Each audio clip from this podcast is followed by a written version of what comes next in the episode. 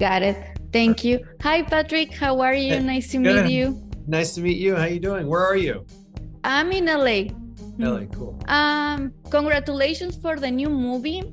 Thank you. People call you the king of horror. What do you think about that? Uh, well, I mean, hey, it's nice to be called anything that's positive. so I'll I'll take it. I'll take it. uh, what did it mean to you di- to direct the film, and was one one of the challenges that you had while directing? Right.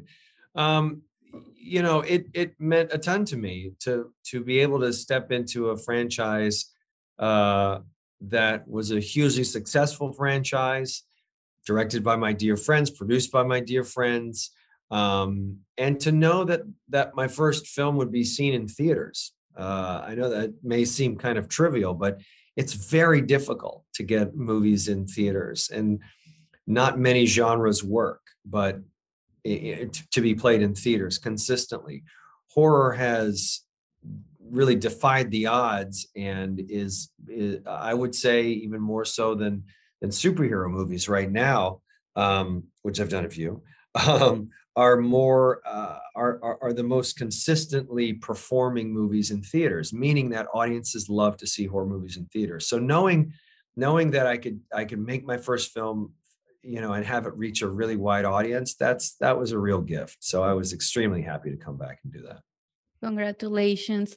Um, how did you prepare to play Josh?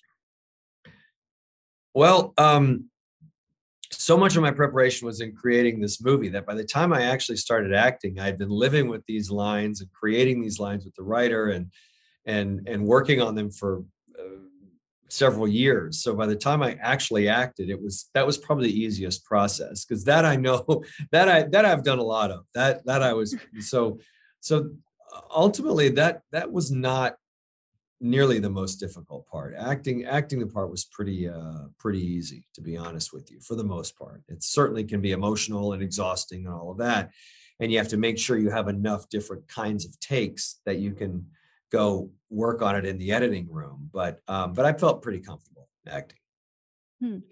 And after all these years working in a horror movie and horror movies, have you had or have you experienced any paranormal activity?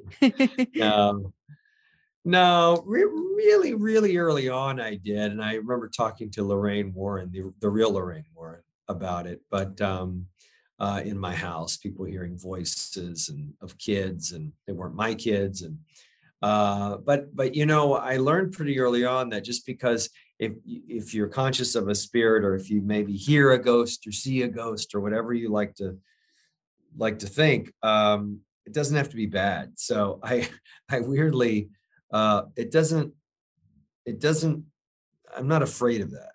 Um or maybe that's just me having played a ghost hunter for 12 years that i i fooled myself into thinking that i that i can defeat them no, but I think it's also you have a better knowledge. Have you have i do how was your mindset a couple of years ago by now about the Sure. subject? well i've certainly read a lot researched a lot you know and and that happens on on a lot of the movies that we do you you deal with some very dark subjects and dark things um but yeah i don't really uh i spend so much of my time thinking about ghosts and demons for work that i i just don't at all in my real life. So it's it's very easy to uh to not think about ghosts. Um, do you have a favorite scene or a or a scene that means a lot to you while you were directing this movie? in this movie? Um sure probably the the sequence with uh with dalton in the um when he goes into the uh the the basement scene the laundry room scene where i i we really it was a collective effort by a lot of people but uh really tying the two movies together um with past and present making it look seamless sound seamless find the right angles. Even found some old footage of when the young ty looked right into the camera so that was great. So there's a lot of stuff in there even old footage that was from the dailies meaning they were not used in the film that we combed through to find uh, the scenes And for us, eh, for me, I can say, my and based on my experience, every time that I watch a horror movie, I have to kind of pray. And I, I went to the movies, and I'm like, we were talking about it, my friend and I. I was like, okay, enough. I got home. I just have to sleep. I have to watch some comedy to go to bed. Right. But for an actor and director, it's just normal. It's cut on set, and everybody's laughing about it, or what is the vibe on the set? Sure. Yes. The the the quick answer is yes. I try to keep the set very fun and light. Um, that being said, obviously there's a lot of emotional moments in this movie, so it's not always fun and games when you're dealing with uh, trauma because I really pushed the actors in a uh, to be very uh, open and honest with their with their feelings. I think that's how audiences get invested. So um, there's a time and place for everything for sure. so, uh, but more more than not, you know, when there's a lot of creepy stuff on set, I try to keep it uh, pretty light and funny, and that usually keeps people on their toes.